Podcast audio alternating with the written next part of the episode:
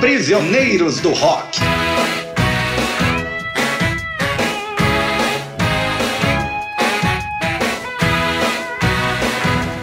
É, olá, meus amigos, bem-vindos a mais um episódio do seu podcast eh, Prisioneiros do Rock, podcast de música aqui semanal com Felipe, Jair, meu nome é Christian, e hoje nós vamos é, dar seguimento a, um, a, uma. Não era uma série, mas agora vai passar a ser, né? A gente já feito um primeiro episódio é, sobre covers é, que são melhores que os originais. Hoje a gente vai fazer a parte 2 de covers melhores que os originais, na nossa opinião, claro, você pode opinar também. E para dar início a esse quadro, eu passo para o meu amigo Felipe. Diga lá, Felipe, o que você separou aí?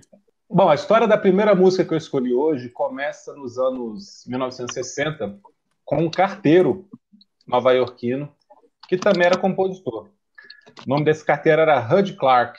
E ele, ah. em 1961, foi num clube noturno, numa boate, assistiu um show e viu lá se apresentando um garoto que cantava super bem, chamado James Ray. Esse Hud Clark estava vendendo uma, uma das suas músicas para uma gravadora e convidou o tal do James Ray para gravar. Essa música que ele gravou se chamava If You Gotta Make a Fool of Somebody, que fez bastante sucesso na época, chegou no top 10 da parada de R&B, chegou ao número 22 da parada principal de singles da Billboard. Foi regravada pelo Vanilla Fudge, que a gente citou no nosso primeiro episódio sobre covers. Uhum. Foi gravada pelo Ron Wood, dos Rolling Stones, num disco solo, e pela Aretha Franklin. Ó. Oh. Mas não é sobre essa música que eu quero falar. tava ficando bom, tava ficando legal. É. Depois desse primeiro hit, a dupla Hud Clark e James Ray gravou um álbum cheio, que foi lançado em 62. Uma das faixas desse disco era I've Got My Mind Set on You, oh. com uma levada, com uma levada meio que puxada pro jazz, pro metais, até um coro gospel no meio da música.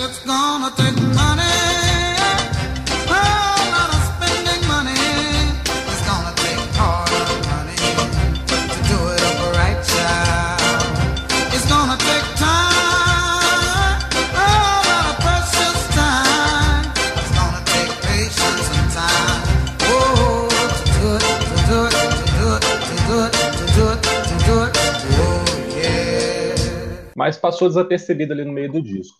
A carreira do James Ray se encerraria no ano seguinte, quando ele, com apenas 22 anos, morreu de overdose de drogas. Já o Huddy Clark continuou escrevendo música de sucesso. Ele fez, por exemplo, aquela Chup Chup Song, ah. que a, a Cher gravou para a trilha de um filme que ela atua.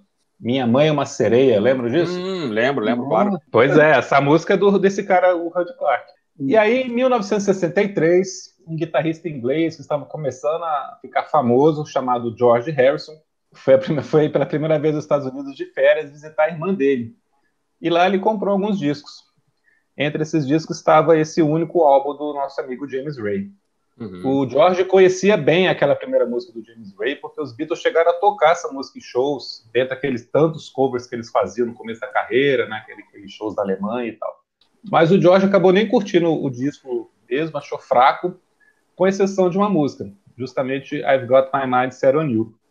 24 anos depois, ele lembrou dessa música quando estava começando a gravar o seu último álbum de inéditas da carreira, o Cloud Nine, de 1987. Uhum. E fez uma versão que não só foi um enorme sucesso, como foi o último número um de qualquer Beatle. Ah, olha aí. Desde então, desde 1987. O George Harrison rebatizou para Got My Mind Set on You. E a versão tem um, um, um ar vintage, assim, né? Você escuta, você parece que você está ouvindo uma música antiga. É verdade. É diferente, e é diferente do, de tudo que rolava ali na segunda metade da década de 80. Deu uma, mas tem ao mesmo tempo. A... também, né? Tem um videoclipe engraçadinho também, né? O videoclipe, videoclipe fez muito sucesso, né? Vocês lembram Foi, desse é. vídeo? Ele Lembro. sentado numa, numa poltrona, assim. E as, os, os, objetos da, da, sala começam a se mexer. É, exatamente. É, é uns efeitos meio bizarros para ver hoje, né? mas na época fez sucesso. Então eu acho que Got My Mind Set on You, até porque a original é praticamente desconhecida, é um cover sem dúvida nenhuma melhor que o original para todos os efeitos. O que, que vocês lembram é, dessa música? Eu, eu fiquei sabendo agora, na verdade, assim, ah, a nossa pesquisa, né, que era, um, que era um cover, né? Quando eu quando escutei na época, me parecia absurdo que George Harrison tivesse escrito essa música lá nos anos 80 mesmo, né? Faz sentido, né? Ser uma, uma musiquinha meio meio bitonesca, né? Meio, meio bobinha. Eu não conheço o original, eu vou acreditar que, é, que, é, que essa gravação é melhor. Eu tenho certeza que é. Me lembro de ser o último grande sucesso do. Aliás, o George Harrison já estava um tempinho sem, sem muita, muita exposição, na verdade, né? Ele andava meio, meio embaixo até, né? Não tinha gravado muita coisa. É, e esse disco, quando apareceu, eu lembro que teve grande exposição aqui no Brasil, inclusive, né? O Cloud9. E essa música eu lembro assim, como se fosse hoje. Tinha, tinha aquela levada também meio Traveling Wilburys, né? Ali do quando ele gravou com o Roy Orbison, né? Com o Bob Dylan. É, tem, tem uma coisa para cima, né? Uma coisa alegre. Então, eu acho, acho muito legal, assim. E, e, uma puta música, assim. Me lembro bem, assim, da, da música, do vídeo e do, do, clima bom assim que, que ela passava. Então, certamente é melhor que o original, até porque me parece que esse Ray aí era um cara meio para baixo, né? um cara meio meio, meio depressivo. Eu, eu, vou até escutar depois essa, essa versão original, mas tenho certeza que o cover é melhor. It's gonna take time.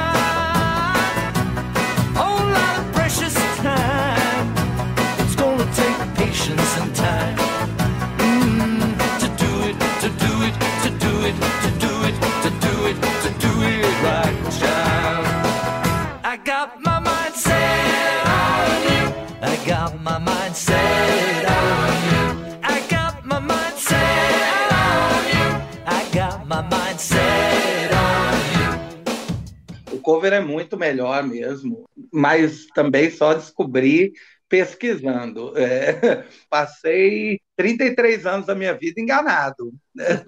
assim, de 87 até hoje. É, é, mais ou menos, já que o Christian citou o Traveling Wilburys, é, acho que foi ano passado, descobri que o Roy Orbison não era cego, né? Também foi.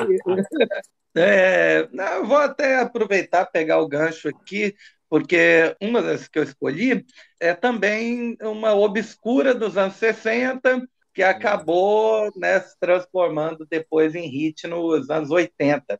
A música foi gravada por uma cantora de soul, né, no lado B de um compacto que não fez absolutamente nenhum sucesso.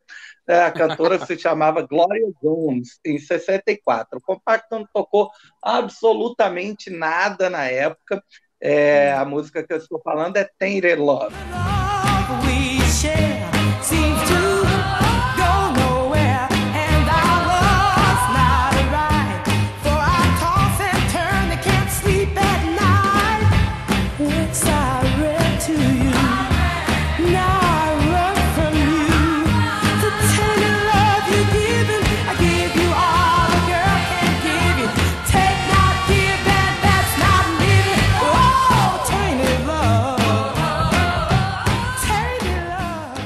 Nos anos 70, ela meio que foi redescoberta no underground. Teve uma certa rotação, assim, mas sempre num público muito seleto, né? Antes da música se tornar um super hit mundial em 1981, né, quando a dupla britânica de synth pop, Soft Cell, a dupla nada, né? Digamos, o Mark né, o vocalista, gostou muito da música, é, mostrada para ele, para ele assim, para um executivo da gravadora. Eles começaram a tocar a música ao vivo e a música virou meio que um hit também, meio que um sleeper hit, assim. A gravadora optou por gravar e a versão é muito diferente. A música é violentamente desacelerada em relação à original. A original lembra, assim, aquele som da Motown, do da Supremes, um negócio bem rápido, né? Uhum. Bem é, dinâmico. A música é jogada bem para baixo, o tom também é jogado para baixo. É, a música original é em dó, a música é jogada para sol. And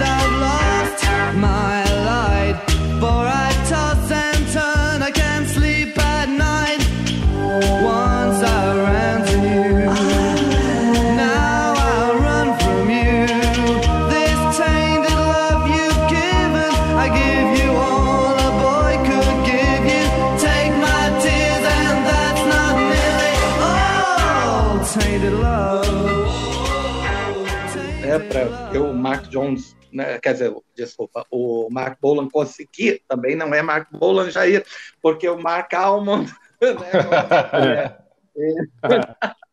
é, é, encaixar melhor nesse tom.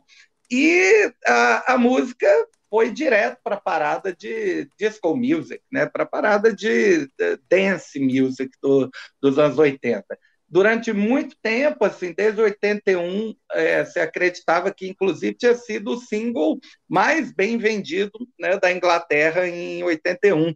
Aí fizeram uma recontagem em 2021 e não, não, é, perdeu aí para perdeu para Don't Want Me Baby, né? Don't Want Me, né? Do. De qualquer forma, um milhão e meio de cópias vendidas é, é mais que suficiente. E a versão é, do Soft Cell ainda é muito divertida, porque o, o single, o extended single, tem oito minutos e a, a música é, ela migra de Tender Love para uma música da Supremes, que é hum. Where Did Our Love Go? Né? Ele faz um outro cover ali no meio da música, então fica ainda mais né, rico assim o, é, o cover. É, baseado na versão original e né, que é francamente desconhecida, essa é facilmente a melhor versão da música. É um cover melhor que o original.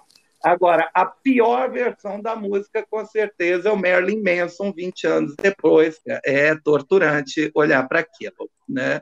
É, e aí, Christian, você lembra o que dessa música?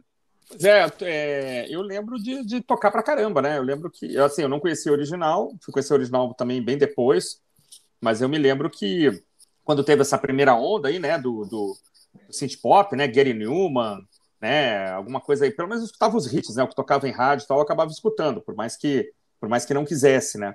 né então, quando essas coisas apareceram, ainda que em trilha sonora de novela, coisa parecida, é, esse é um dos, assim, um dos clássicos, né, do, do, do synth pop ali, da, pelo menos a primeira metade é, da década, acho que é década de 80 já, né? O que 80, 81 esse, esse, essa gravação? 81, 79? 81, 81, 81, né? É fantástico, né? Assim, é, é muito legal. E não dá para imaginar que seja um cover, né? Um grande trabalho. Eu acho que a, a, banda ficou conhecida especialmente por isso aí, né? Essa deve ser a faixa mais, mais conhecida da banda, mais tocada, imagino, né? Mas essa é uma grande versão. E realmente do Marilyn Manson eu não, não gosto, assim. É, acho uma versão fraca mesmo. Enfim, é o meu, meu veredito. O curioso é que é o primeiro single da banda, né? Uhum. E foi a música mais bem sucedida da carreira da banda mesmo. Eles têm é, uns né? outros hits menores, assim. Say Hello, Wave Goodbye, Torch, que foram músicas que tocaram bastante, que eu, que eu gosto também. Mas Tem Love virou marca registrada. E eu lembro de uhum. escutar essa música a primeira vez, já com versão remix, assim, bem mais dançante, bem mais pesada, assim, aqueles remixes do, do, final dos anos 80, começo dos anos 90, assim, já na, nas versões diferentes do original, que é um, um synth pop até mais simples, assim, né? Você uhum. não Sim. tinha aquele tanto de sintetizador, de, de barulho, de bateria eletrônica e tal. Os timbres são mais simples, a, a, a, música é construída de uma maneira menos elaborada do que se faria depois. Só que essa uhum. versão original realmente ela é, é, a melhor, né? É mais bacana mesmo do que as remixes depois. Você não acha, Jair? Eu acho. É, eu tenho o, o single, é, o extended single, né, de 81, e a, a versão é a melhor. É, ela é justamente porque ela é bem é, primal, assim, a bateria é bem Uhum. Um negócio super minimalista e que aí destaca muito, destaca muito bem a voz do, do Mark Almond, ela fica muito em cima da música e é uma, uma delícia até hoje de, de escutar. Mas você estava falando de anos 80, né? Eu trouxe a música Nothing Compares to You, que é uma composição do Prince, é, que não é para ele, né? Ele compôs por uma banda chamada The Family, que durou um ano só, e ele compôs essa, essa música para essa banda, e não tem, nunca aconteceu, não aconteceu nada, nunca virou nada, mas em 1989, a Sinead O'Connor, né, a cantora é, de origem irlandesa, né, que havia gravado seu primeiro disco chamado The Lion and the Cobra, estava preparando seu segundo disco, que eu acho melhor, acho superior, que é o I Don't Not Want What I Haven't Got, tem Emperor's New Clothes, né? Tem The Last Day of Our Acquaintance, tem umas músicas bem legais, né? E ela gravou essa, essa faixa, né? Essa, na, na, sob a forma de uma super balada, né? Bem lenta. O disco foi lançado em março de 90, então mais ou menos 31 anos. Essa é uma faixa que, que fez bastante sucesso na época, né? Acho que o single mais famoso dela, o mais afamado. Depois a cantora entrou, caiu no ostracismo, começou a fazer umas aparições públicas um pouco polêmicas, né? É, rasgou uma... o cabelo. É, ela rasgou uma foto do Papa num, num, num, especial, acho que no Saturday Night Live, se não me engano. Também ela aprontou no, no, no tributo ao Bob Dylan, ela começou a cantar uma música de improviso, depois no palco. Foi amparada pelo Chris Christopherson, se não me engano. que carregou ela para fora. Quer dizer, assim, ela começou a fazer umas escolhas erradas, aí começou a fazer umas bobagens e, e acabou sumindo assim do mapa, né? É, mas ficou esse, essa faixa aí, que é uma faixa belíssima, muito bem gravada e absolutamente melhor do que a versão original da esquecida banda Family.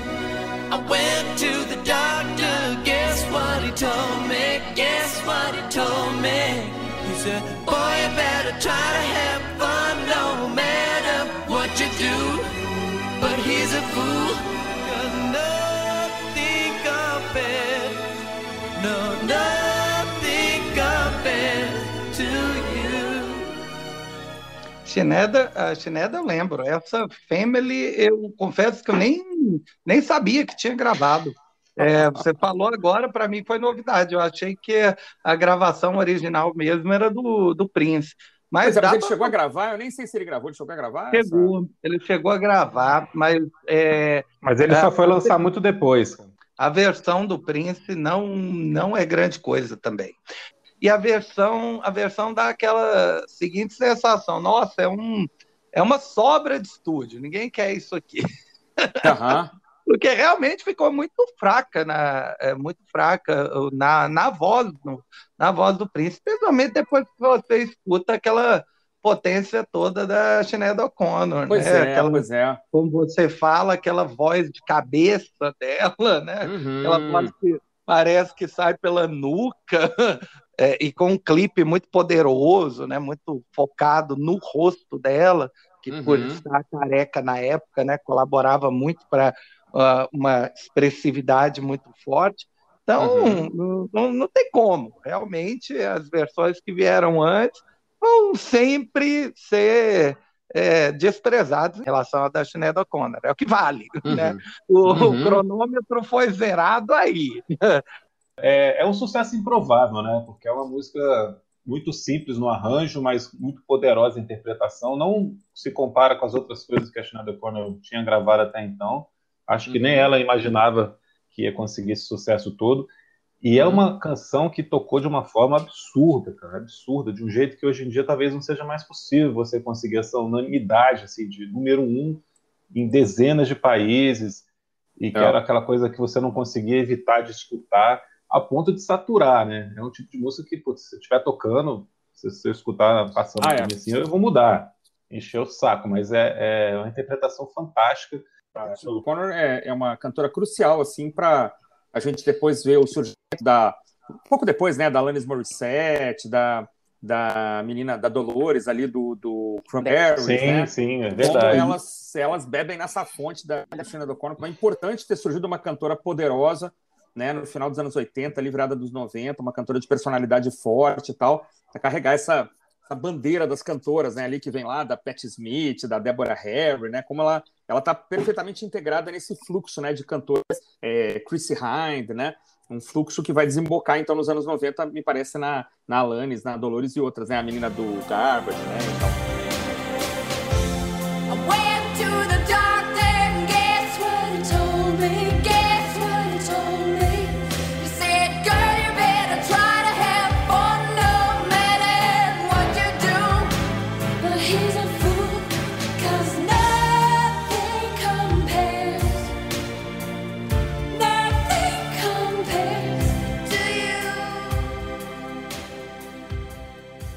Bacana, assim, como ela, como ela, ela faz essa passagem. Mas, assim, tristemente, uma carreira que, que cai num ostracismo completo, né? É, acontece, né? Até porque o sucesso foi muito grande, como a própria Alanis Morissette também teve muito problema com o sucesso que fez, né? Exato. Isso é complicado para qualquer artista, um sucesso tão grande inesperado assim no começo da carreira, uhum. nova ainda, né? Mas ela, ela ganha mérito também por ter sempre se apresentado não como uma mulher sex symbol, né? Nunca ter querido aparecer fazendo não, caras e poucas é em vídeos e tal. É verdade, é Até verdade. esse fato que a gente, vocês falaram dela parecer careca, já era um, uma quebra de paradigma, né?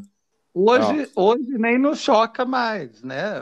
Mas Sim. na época, uma, mulher careca era extrema é, raridade. Sem encontrar é, isso, talvez só no, em bandas punk, né? Só em bandas punk é. ou, ou algo é, assim. É, né? e aí uma mulher dessa tocando em tudo quanto é lugar, aparecendo vídeo na MTV.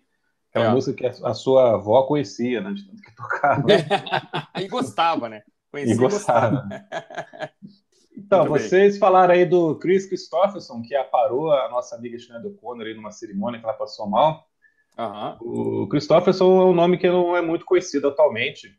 Talvez aqui no Brasil pouca gente se lembre desse cara, mas foi um cara muito famoso na cena country americana. Uhum. E ele também foi uma, um ator com uma longa filmografia, né? Ele Sim. foi o protagonista masculino de uma das versões daquele Nasce uma Estrela, uhum. que a Lady Gaga fez com Bradley Cooper recentemente, 2018, Isso. acho. Hum. Então, na versão de 76 com a Barbara Streisand, é ele. o Chris Christopherson fez o papel do músico decadente que conhece a jovem estrela. No final dos anos 60, o Christopherson escreveu uma típica música country raiz da época, ali, bem Nashville, chamada. Me and Bob McGee. Oh, que legal. O curioso é que esse Bob do título, na verdade, é a Bob. Hum. A música foi feita inspirada numa secretária de um escritório de uma gravadora de Nashville chamada Barbara McKee, com K. Hum. Um produtor de Nashville chamado Fred Foster era famoso entre a galera ali do country por sempre arrumar uma desculpa para visitar o escritório na gravadora lá onde a secretária trabalhava, só para poder lá dar uma zarada e tal, chegar junto à secretária. Que maravilha. Só que ele incorpora a piada e ele chega no Christopherson e fala: pô, eu tô com um rascunho de uma música aqui que chama Me and Bob McKee.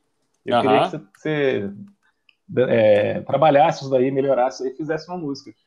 E aí o Christopherson ficou meio assim, né? Gostou da ideia, mas nunca tinha feito uma música meio que por encomenda assim, mas fez e entregou o trabalho. Ele só trocou o McKee com K por McGee, com G. Uhum. Só que apesar de ser um, um cantor e gravar as músicas, o Christopher acabou dando essa música para o Roger Miller, um outro artista country famoso na época. A música tocou bem nas rádios. E para vocês terem uma ideia, ela foi gravada em 69 pela primeira vez. E nos dois anos seguintes ela ganhou 10 versões. Caramba! De uma porrada de gente. Do, do Gordon Lightfoot, que é um cantor folk. Uhum. É, o Kenny Rogers também gravou essa música. Até que em 71 no final de 70, na verdade, surge a versão definitiva, aquela que eternizou essa música, que é, sem a menor dúvida, a versão da James Joplin. Me and Bob McGee virou uma das pérolas do Pearl. É, é, pegaram. É, opa, opa, peguei, peguei. Acho que entendi a referência. Ela gravou isso. Né, o, o Pearl é o, é o, último disco da James. Ela estava terminando de gravar quando morreu. E Me and Bob McGee foi escolhido para ser o primeiro single desse disco, chegou ao topo da parada Billboard principal, da Hot 100. E essa é a música da Janis Joplin mais tocada no Spotify. Tá brincando? Ou seja, continua é, sendo não. a música mais famosa da, da Janis Joplin. Mais, mais que Mercedes-Benz, mais é, do que eu também, Take também, a Little Piece of My Heart. É, é também incrível. me surpreendi, impressionante, né? Pô, e a versão original, e a versão original é um countryzinho assim, bem típico, né? Bem aquelas coisas de, de Nashville uh -huh. mesmo, assim. Freedom's just another word for nothing left to lose. Nothing ain't worth nothing, but it's free. Feeling good was easy, Lord, when Bobby sang the blues. Feeling good was good enough for me. Good enough for me, Bobby McGee. E essa é uma que, que eu descobri há pouco tempo, cara, cover, não sabia. Que... E aí, vocês ah. acham que é cover melhor que o original? Gente, eu nem conheci o original também. É, fui ouvir para o episódio, mas é, tem, tem uma fofoca, né, que diz que a Jane estava com o Chris Christopherson né, existe uma fofoquinha, é, e que aí é, ela meio que se apropriou da música, né, tendo é, o próprio compositor como referência ou consultoria, né? Então, talvez, isso, talvez isso possa explicar porque a música ficou né, tão boa. Mas fofoquinhas à parte é provavelmente a, a mais é reconhecida aí do Pearl, né? Uma, um clássico mesmo. É, mas Janis eu acho sempre complicado de ouvir, é, é, porque todas as gravações dela sempre me parecem assim. É, é, você está vendo o caminho para o desastre, então é, eu acho sempre complicado de ouvir. Não, confesso que não não está sempre na minha é, playlist, não. Na do Christian, com certeza está. Gosto muito. Sou muito fã desse, desse povo que morreu jovem, assim, é. Tirando a Wayne House, que eu não, não aprendi a gostar ainda. Mas Janis, Jimi Hendrix, esses caras são, são fantásticos. Olha, eu acho linda a música, gosto muito da, do que a Janis Joplin deixou gravado, né? Uma voz sempre desafiadora, né? Sempre ali, o Jair falou, no limite ali entre a vida e a morte, ali no limite entre a entre tá conseguindo cantar e não tá conseguindo mais. Sabe lá se ela conseguiria manter essa, esse nível né, de, de drive na voz, de agudo, de grito, quanto, como, como ela estaria cantando Summertime hoje, né?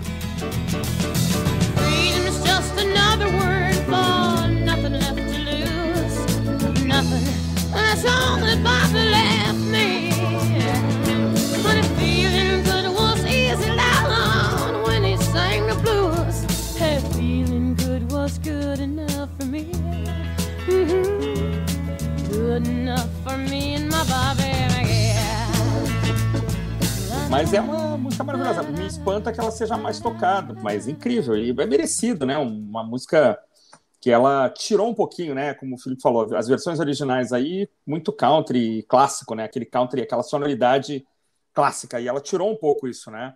Imprimiu ali uma, uma outra forma de fazer e por isso se destacou, né? Só para completar, você falou esse pessoal que morreu jovem, né? Essa galera dos 27 e tal. Eu acho que a, a desse pessoal do, das antigas, né? Aquele pessoal uhum. que todo muito perto ali. É que, pô, é a perda maior, porque ela estava começando a realmente explodir como cantora. É mais uhum. ou menos assim, guardadas as milhares de proporções, a Cássia Eller, que estava no seu auge quando morreu, né? Eu acho que foi uma perda muito grande. Eu, eu realmente queria ver o que ela teria feito depois ali. É verdade. Eu acho, na verdade, que a maior perda é, o, é a pessoa de quem eu vou falar agora. O meu cover é melhor que original, que é o Jimi Hendrix, né? Eu colocaria ele em primeiro lugar como a principal perda da época e uh, colocaria Janis Joplin em segundo, é, tranquilamente. Mas é que o Hendrix já fez o suficiente para entrar para a história, né? Acho que a ah, gente ainda faria coisas mais relevantes. É uma discussão que não teria fim nunca, né? Assim, é. Quem é, é, ótimo por isso, né? Porque não tem assim. Se você provavelmente está certo e eu também, né? É. mas o nosso amigo Jimi Hendrix, que também deixou esta, este mundo com 27 anos de idade, é, tem uma versão que é melhor que o original, que é a música Hey Joe, né? Hey Joe é uma música supostamente composta na década de 60, supostamente escrita por um cara chamado Billy Roberts, que foi quem registrou, mas assim, é ultra polêmica né, a origem da música. Há quem diga que, que existem músicas uh, parecidas de 20 anos antes, né? Essa, essa ideia de que o cara está se sentindo traído e está pretendendo matar sua garota. Né? Então já, já existem músicas é, anteriores, né? É, década de 30, 40, assim, que tem a mesma temática, na qual então Radio seria inspirada. E essa, esse, essa coisa de chamada e resposta, né, em que ele, é, ele fala e repete a, a, parte da mesma célula, né, já é também uma coisa do, do, do, dos cantos lá, das plantações de algodão, né, dos primórdios do blues, né. Hey Joe, I heard you shot your old lady down, you shot her down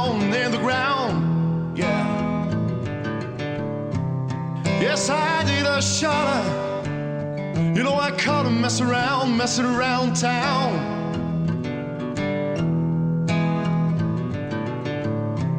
I did a shot You know, I caught my old lady messing around town. Agora, a versão do Jimi Hendrix ficou, ficou eternizada porque realmente ele conseguiu imprimir uma, uma forma de tocar, uma forma de cantar é, imortal, né? Assim, ele, tá, ele, ele não é um cantor, assim, eu acho que o Jimi Hendrix nunca foi um, um grande cantor, mas aqui ele consegue realmente cantar bem, tem um solo muito legal, né? Com umas linhas de baixo no final muito interessantes, enfim. E a história é polêmica por si só, né? Quer dizer, ele, ele avisa que, que vai matar a garota, mata a garota e foge. Ah, e ainda existe um, o que eu chamo de um, um espectador passivo, né? Tem, um, tem alguém dentro da, da música perguntando para ele o que, que, ele vai fazer, e ele está contando para esse cara o que, que, ele vai fazer. Esse cara não consegue impedir que essa que este feminicídio, né, em, em termos atuais aconteça, né? E mas é fantástico, né? Agora é incrível que é uma música que tem, acho que quase 500 ou 600 versões diferentes. Até aqui o, os nossos brasileiros aqui do Rapa, né, fizeram uma versão. Mas assim, quem imortalizou mesmo a, a música foi o nosso querido é, Jimi Hendrix. Tava olhando, lembrando aqui a curiosidade que a, a letra do Rapa inverte completamente a temática da música, né? Sim. O Rapa coloca como mais uma das longas listas de músicas que o Rapa tem de crítica social, vira uma, uma letra contra a violência. Verdade. A letra original é uma letra de feminicídio, como você falou. A gente acaba se pegando muito na guitarra do, do Hendrix, nos arranjos das músicas e tal, mas essa aqui é uma que ele imprime uma, uma potência vocal, assim, uma interpretação emotiva que fica muito marcante. Então não tem dúvida que é um cover muito superior ao original, que não é ruim, é bacana até. A uhum. música original, dentro do estilo que se propõe, é uma música bacana. Mas quando você transforma isso num ritmo mundial, eterno, né? Tem é.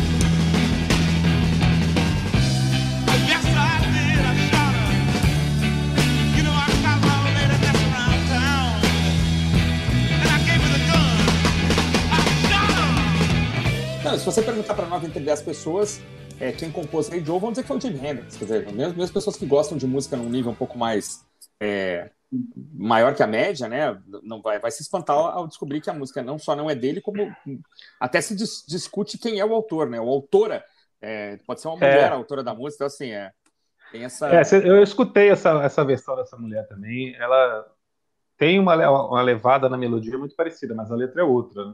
Uhum, ele teria uhum. roubado a melodia, na verdade. É polêmico, é polêmico. Mas eles deram namorados, não é isso? Eram, eram sim, eram sim. O que torna a coisa mais, mais é, dramática. Então, sim.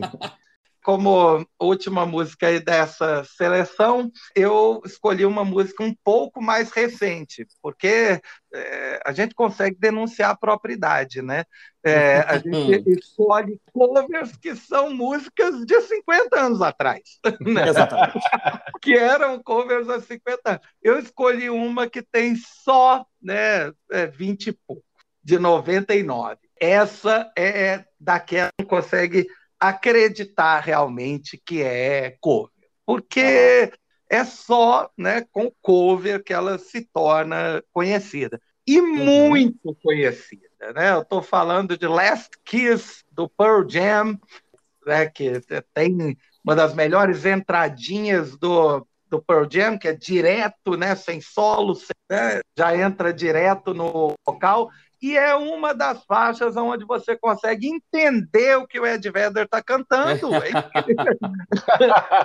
é incrível. É a música, não exatamente a música mais tocada do Pearl Jam, mas é, é a música que chegou a, a maior é, numeração na parada Billboard Hot 100, chegou em número 2 uhum né? Perdeu oh. para Jennifer Lopes, acontece lá em 1999. O, o Ed Vedder tinha comprado o disco num, num sebinho, comprou um compacto lá do, de um indivíduo chamado Wayne Cochran.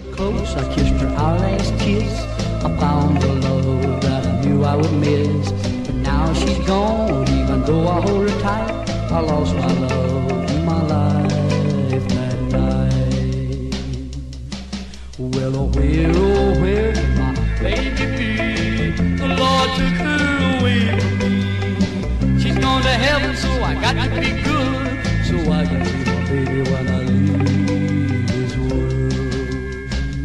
que é o, o original. Esse um camarada dos, gravou um dos uma... cabelos, um dos cabelos mais ridículos da história do rock, né? Totalmente. Aquele topete loiro de 80 é, centímetros de altura. Não, a, as gurias do B-52 são carecas, Isso. né, perto dele. É, é, um, é apavorante. E ele lançou a, a música, ela, ela parece bem aquele um rockzinho anos 50, né? Bobinho, hum. né? Uma, com uma letra relativamente soturna, né? Assim, é porque fala sobre, sobre morte, né? Sobre uhum. a ideia de ser o last kiss, né? Fala sobre um acidente né, de automóvel. A música acabou virando, ganhando uma temática ainda mais soturna, porque é, é, começou a rezar a lenda de que ela era baseada na história real de um casal, né, que hum. o N. Tinha conhecido, só que o problema é que a história real ocorreu um ano depois da gravação. É sinistro. Foi é, premonição, é, né? Foi, foi, foi... É, é, é, claro que é forçação. o é. acidente não é tão parecido assim com a letra da música, mas vá lá. E aí a música teve diversas outras versões, e aí né, passados né, mais de quase quatro décadas do lançamento da música, o Ed Vedder encontrou esse disco, convenceu a banda, né, tocaram, né, tocaram cover nos shows, o, show, os, o cover foi muito bem recebido, e eles acabaram gravando a versão para ser uma espécie de single de Natal é, em favor das vítimas da guerra do Kosovo. É, hum. As informações é de que o single vendeu muito bem, pelo menos 10 milhões de dólares né, foram destinados né, a, né, ao alívio da causa social de Kosovo. Né? Last Kiss é sensacional. Né? É, é, duvido realmente que alguém vai conseguir fazer uma versão que não vai ser comparada com a do Pearl Jam. Pô, eu tava lembrando aqui de quanto que essa música é usada em festa de casamento, né? Em formatura, se o pessoal quer dançar, né? Pois é, gente, que absurdo, balada, né? Ninguém se toca aqui que a letra tá dizendo assim, nossa, Last Kiss, que bonito, né? Que o cara tá beijando a mulher ensanguentada ali no acidente de carro. Esse disco das vítimas de Kosovo, dos refugiados de Kosovo, o Pearl lançou como single, mas tem um álbum, né? O álbum tem um monte de, de banda importante. Eu tenho esse disco, eu tenho esse CD. É um que tem Oasis, né? Tocando. Isso, tem Alanis Morissette, tem Rage Against the é Machine, muito legal. Neil Young, Black Sabbath, é uma porrada de gente uhum. conhecida. As músicas escolhidas aqui acabam que não, sendo, não são tão boas. A única que fez sucesso aqui é o, é o Last Kiss mesmo. Chama no, né? no, no, Boundaries, né? É o nome, é? É, No Boundaries. E na verdade o, o Pearl Jam lançou como música de Natal para o fã clube. Então ele saiu como um single para o fã clube de Natal e depois entrou nesse disco. É uma música que tem muito fã do Pearl Jam que não gosta, cara, justamente porque ela tem essa pegada tão retrô, né? Tão, uhum. Do jeito que ele grava anos 50, assim, do jeito que a música é, essa baladinha. E ela é muito parecida com Stand By Me, né? O, o arranjo dela, assim. Ah, a sequência de acordes é absolutamente a mesma. Quem já fez rodinha de violão e com certeza já tocou as duas juntas. Sem dúvida, sem dúvida. Quando eu escutei eu escutei nesse disco do, do Kosovo, né? E aí eu escutei e falei, tá, isso só pode ser cover, né, cara? Assim, não é, não é nem assim, é intuitivo, né? A banda não poderia fazer uma música dessas, né? Mas aí eu lembrei um tempão depois para descobrir quem era esse essa figura exótica, né, desse Cochrane, que é o que é o autor da, da faixa, mas é isso aí, é, é certamente ela é, ela é, ela é superior. O Pearl Jam tomou para si e, como o Jair falou, dificilmente alguém vai, vai fazer uma versão que que altere, né, a, só se talvez alterar o andamento, uma versão mais punkzinha, sei lá, mas não ficou, ficou pro, ficou pro Pearl Jam essa. É, parabéns aí ao Ed Vedder por ter tido essa sensibilidade, né, de, de sacar que o negócio poderia dar certo. When